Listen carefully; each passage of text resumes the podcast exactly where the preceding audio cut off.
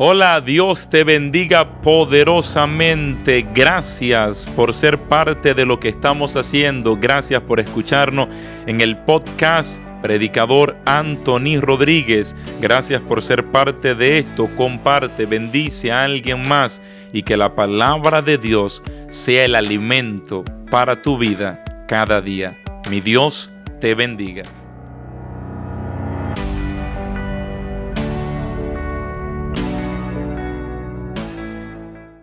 Que Dios te bendiga grandemente en el nombre poderoso de Jesús, que en este tiempo maravilloso nuestro Dios pueda alcanzar tu vida y la de toda tu familia y traer grandes bendiciones del cielo para la honra y gloria del Señor. Desde aquí les extiendo mi mayor deseo de todo mi corazón de que tengan una feliz Navidad, de que hayan pasado un buen tiempo, una buena temporada en estos días junto a sus familiares y seres queridos y que el Dios del cielo, insisto, pueda seguir bendiciendo su historia y la de todo lo suyo. Nos ha nacido un rey, nos ha nacido el Salvador. Acompáñenme este mensaje en el nombre de Cristo Jesús y permítame transmitirle este mensaje de lo que creo Dios quiere hablarle a cada uno de ustedes en este tiempo, en esta temporada.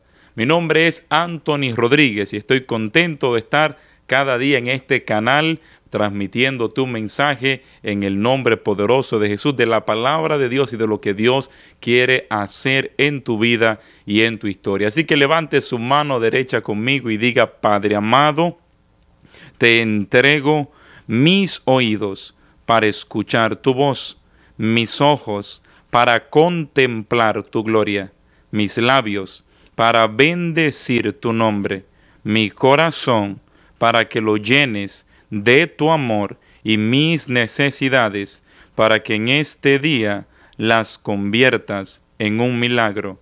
Por Jesucristo nuestro Señor. Amén. Bien, vamos a hablar en esta oportunidad del mensaje Nos ha nacido el Salvador. En este tiempo maravilloso de la Navidad vamos a tomar la palabra desde el Evangelio según San Lucas capítulo 2 versículo del 1 en adelante. Vamos a proclamar la palabra en el nombre del Padre, del Hijo y del Espíritu Santo. Amén.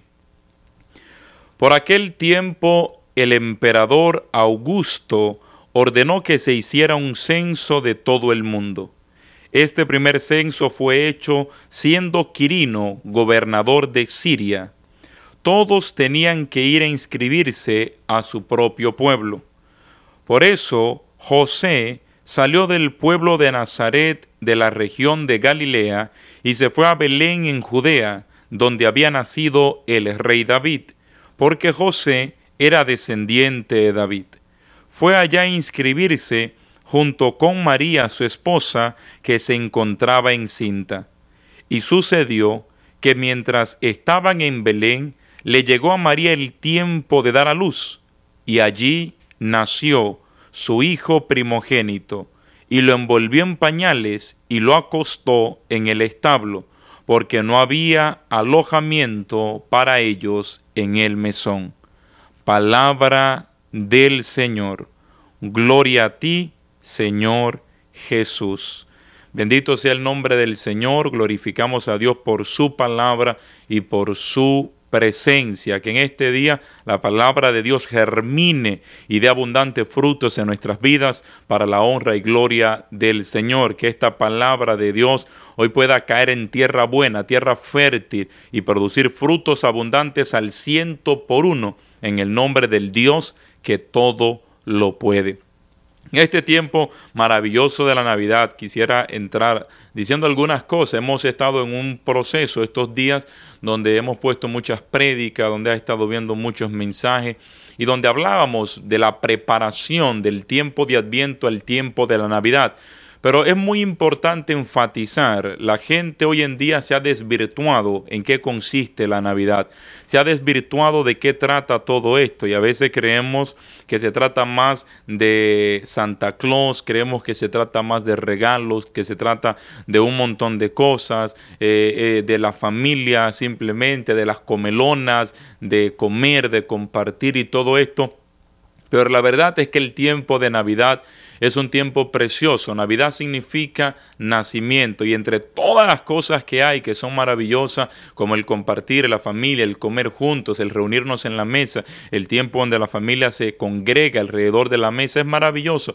Pero la verdad es que Navidad significa nacimiento. Navidad es el tiempo que nos habla, nos predica, nos transmite el nacimiento, el acontecimiento más grande que la humanidad haya vivido y es que Dios se hizo hombre, Dios vino al mundo y nació de mujer. Significa nacimiento, significa natividad. Cristo ha nacido, nos ha nacido un Salvador. Y de eso trata el tiempo de la Navidad. En eso consiste en el tiempo del nacimiento del Emmanuel, Dios hecho hombre, que nos ha visitado con el propósito de salvarnos. Y es importante no olvidar eso, porque el día que olvidemos que Cristo nació, el día que como sociedad, que como nación, que como católicos, como cristianos, olvidemos que Cristo nació, olvidaremos que Cristo murió. Y si olvidamos que Cristo nació y que Cristo murió, entonces estaríamos olvidando que Cristo resucitó. Y si Cristo no resucitó, dice el apóstol San Pablo, que en vano es nuestra fe. Yo creo que el enemigo, Satanás, utiliza muchos métodos de ataque, de falsificación, de engaño, de manipulación con relación a todo lo que tiene que ver con Dios. Entonces el enemigo en este tiempo lo que trata es de, centrarnos en las tiendas, en la gastadera, en el comercio, en regalar, en comprar cosas. Y a veces hemos sacado a Dios del contexto. El único cumpleaños, aniversario, donde se festeja y el festejado, la gente ni se acuerda, es el nacimiento de Cristo. Hay un montón de gente que se reúnen, familias, amigos, seres queridos, que comparten, que brindan, que hablan, que comen, que se reúnen y hablan de tantas cosas, pero se les olvida la razón por la cual están reunidos en esa mesa.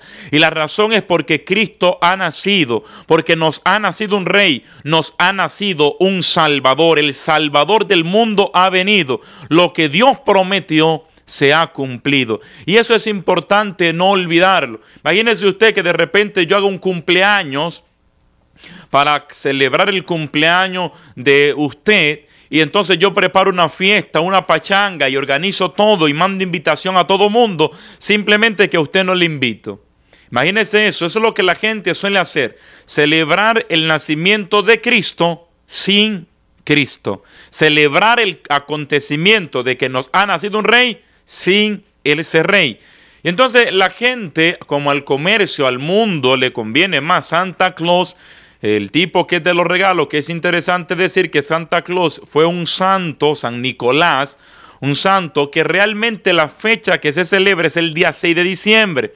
Pero como trata de juguetes, de regalos, que salía a darle juguetes a los niños para que usted vaya aprendiendo, entonces se ha utilizado y se ha llevado alrededor de la Navidad, que está fantástico compartir. El problema es que el comercio de hoy en día ha sacado a Cristo de la escena.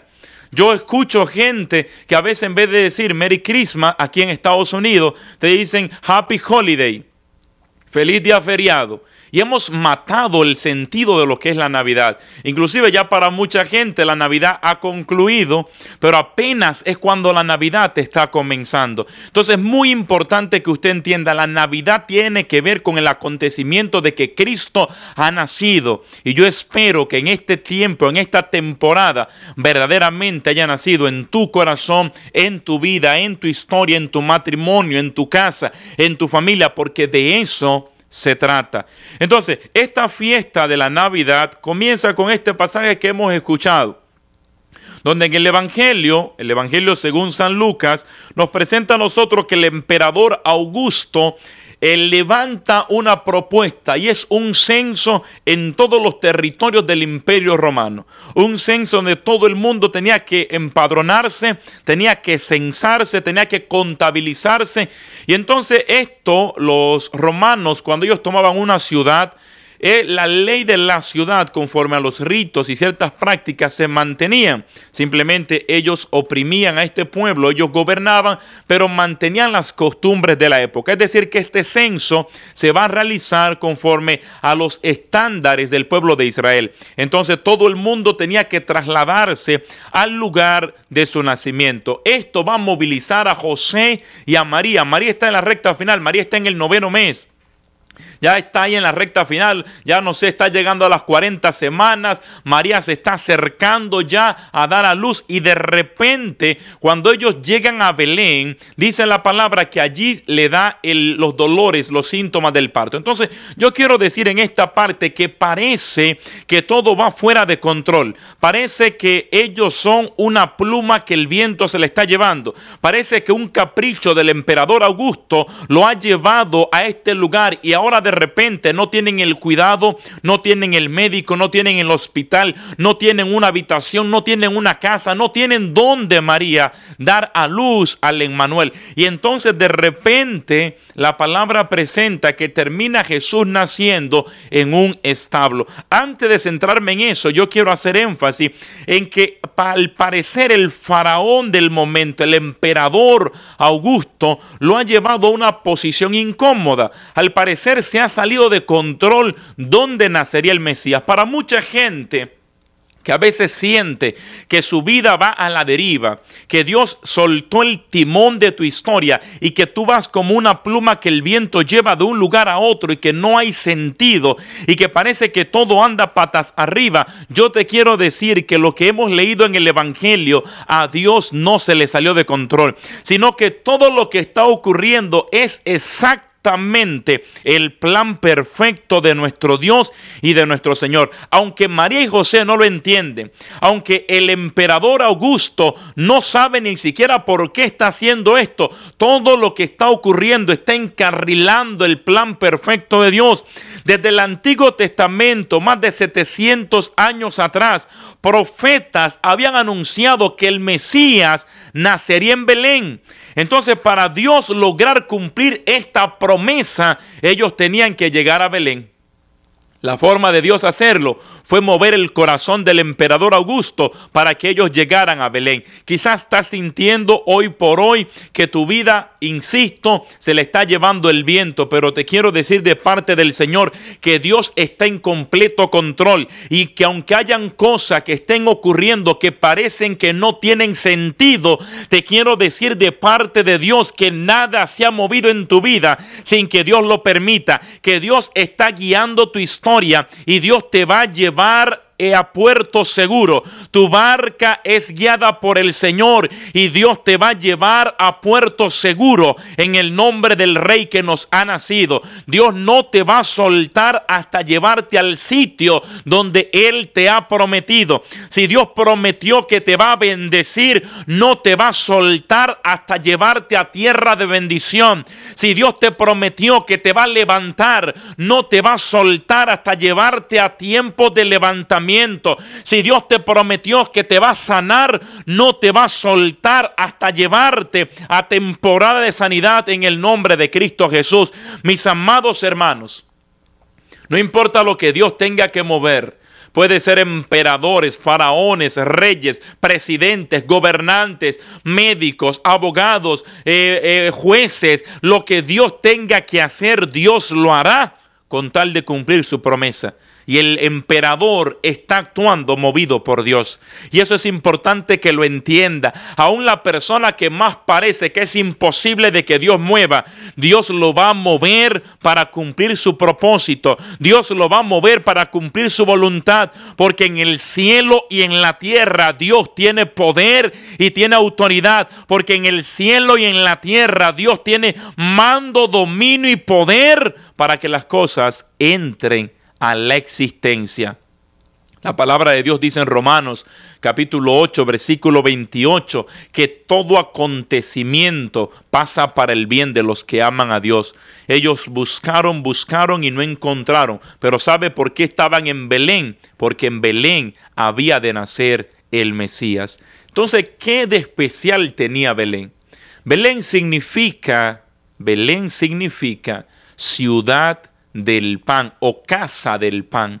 Y es interesante que el Mesías, el Emmanuel, el Dios prometido, naciera en la casa del pan. Es interesante que aquel que se va a autoproclamar en el Evangelio de Juan capítulo 6, yo soy el pan vivo bajado del cielo, ese pan vivo nació en la ciudad del pan.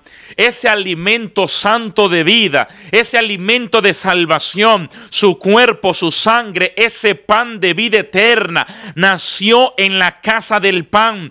El rey de reyes nació en esa ciudad que prefigura el acontecimiento o el banquete por excelencia, que es la Santa Eucaristía. El alimento de salvación nació en la ciudad, en la casa del pan. ¿Para qué? Para que entiendas que es parte del proyecto de Dios que Dios no se lo inventó en, la corredera, sino que era parte del proceso. Dios venía al mundo y se quedaría como pan de salvación, como pan de vida, como alimento, como Eucaristía Santa, con su cuerpo y su sangre, para instituir la Santa Eucaristía a través de la última cena, para bendecir nuestra historia y darnos salvación con su cuerpo y con su sangre. Es poderoso saber, pueblo católico, que el pan de vida nació en la casa del pan, aleluya, para que nunca haga falta pan ni alimento de salvación en nuestra historia y en nuestros corazones. Entonces, estando allí en Belén, ellos tratan y recorren los diferentes lugares. Dicen que no encontraron alojamiento en el mesón. Venían siendo eh, e, esos pequeños hoteles, pequeños, porque no eran realmente los hoteles importantes. Eran esos hoteles de camino donde se quedaban las personas que trabajaban por aquellos lugares, los, los pastores, los que andaban recorriendo, eh, los comerciantes que cruzaban por aquella ciudad. Eran la gente que se alojaban en este mesón, en estos tipos de lugares. Eran hoteles, por así decir, de baja categoría.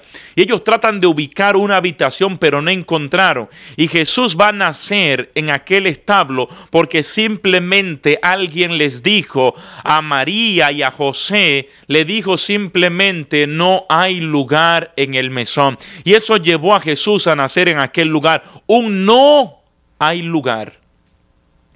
Hay lugar en tu casa para Cristo. Hay lugar para el Salvador que nos ha nacido en tu matrimonio. Hay lugar para nuestro Salvador en tu vida, en tu corazón y en tu historia. Hay lugar para Dios. Si la respuesta es sí, Dios va a nacer en tu casa y en tu corazón. Y para entrar a la recta final, terminó Jesucristo naciendo en aquel establo. El establo es un lugar que hemos recreado a lo largo de los cientos y miles de años ya de dos mil años se reconoce esto, que Cristo nació en aquel establo, lo colocaron en un pesebre. Y habiendo nacido allí Jesucristo, es importante notar que por más bonito que uno lo decore, es un establo, un lugar de animales. Allí el olor no es agradable, el olor es nauseabundo, el olor a desecho de animales, el olor a alimento de animales. Allí el olor realmente, insisto, no es agradable. Allí lo que se ve, lo que se respira, lo que se huele, no es grato. Pero allí nació el Mesías.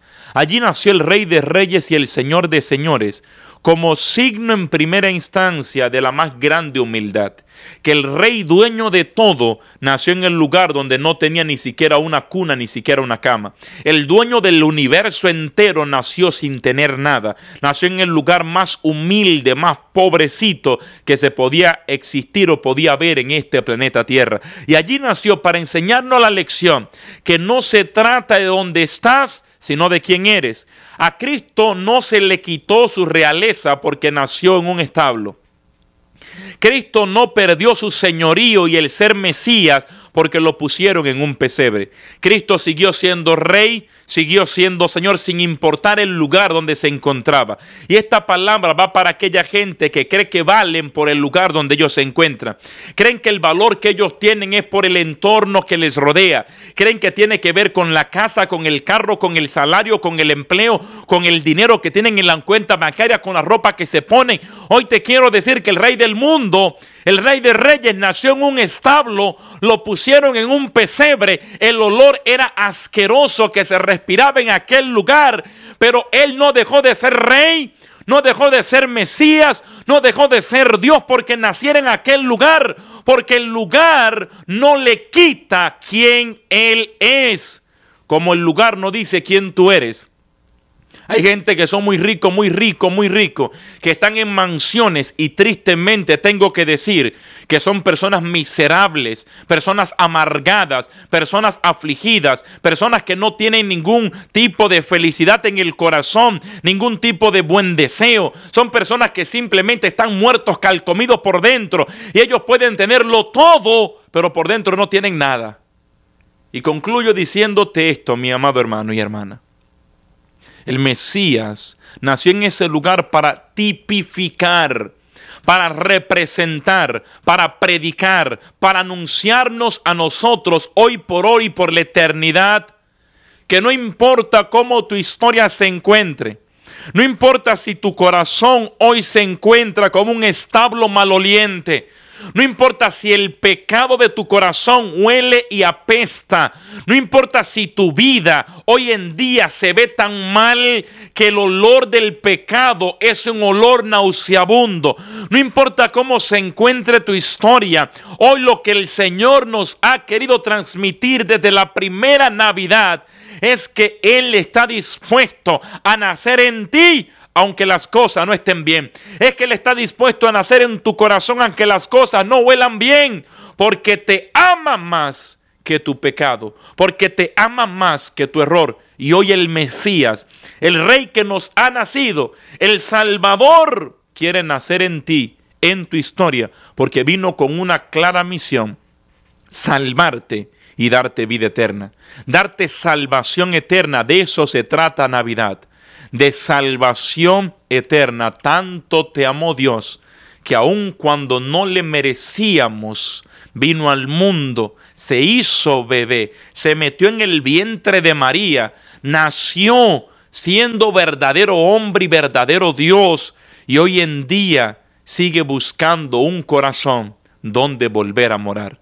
Que en este tiempo de Navidad, el Rey que nos ha nacido, el Salvador que nos ha nacido pueda reinar en tu vida pueda salvarte de tu mundo de caos, pueda salvarte de tu mundo de pecado, pueda salvar tu matrimonio, pueda salvar a tus hijos, pueda salvar tu casa, pueda salvar tu economía, pueda salvar tus sueños, tus planes, tus proyectos, pueda salvar tu futuro, tu mañana, pueda salvar tu empleo, tu economía, que el Rey de Gloria, el Salvador que nos ha nacido, pueda bendecir tu historia en el nombre de Cristo Jesús. Mis amados hermanos y hermanas, Vamos a compartir este video y que mi buen Dios les bendiga. Y recuerden, feliz Navidad. Disfruta con familia, pero recuerda, más que de familia, esto se trata de Cristo.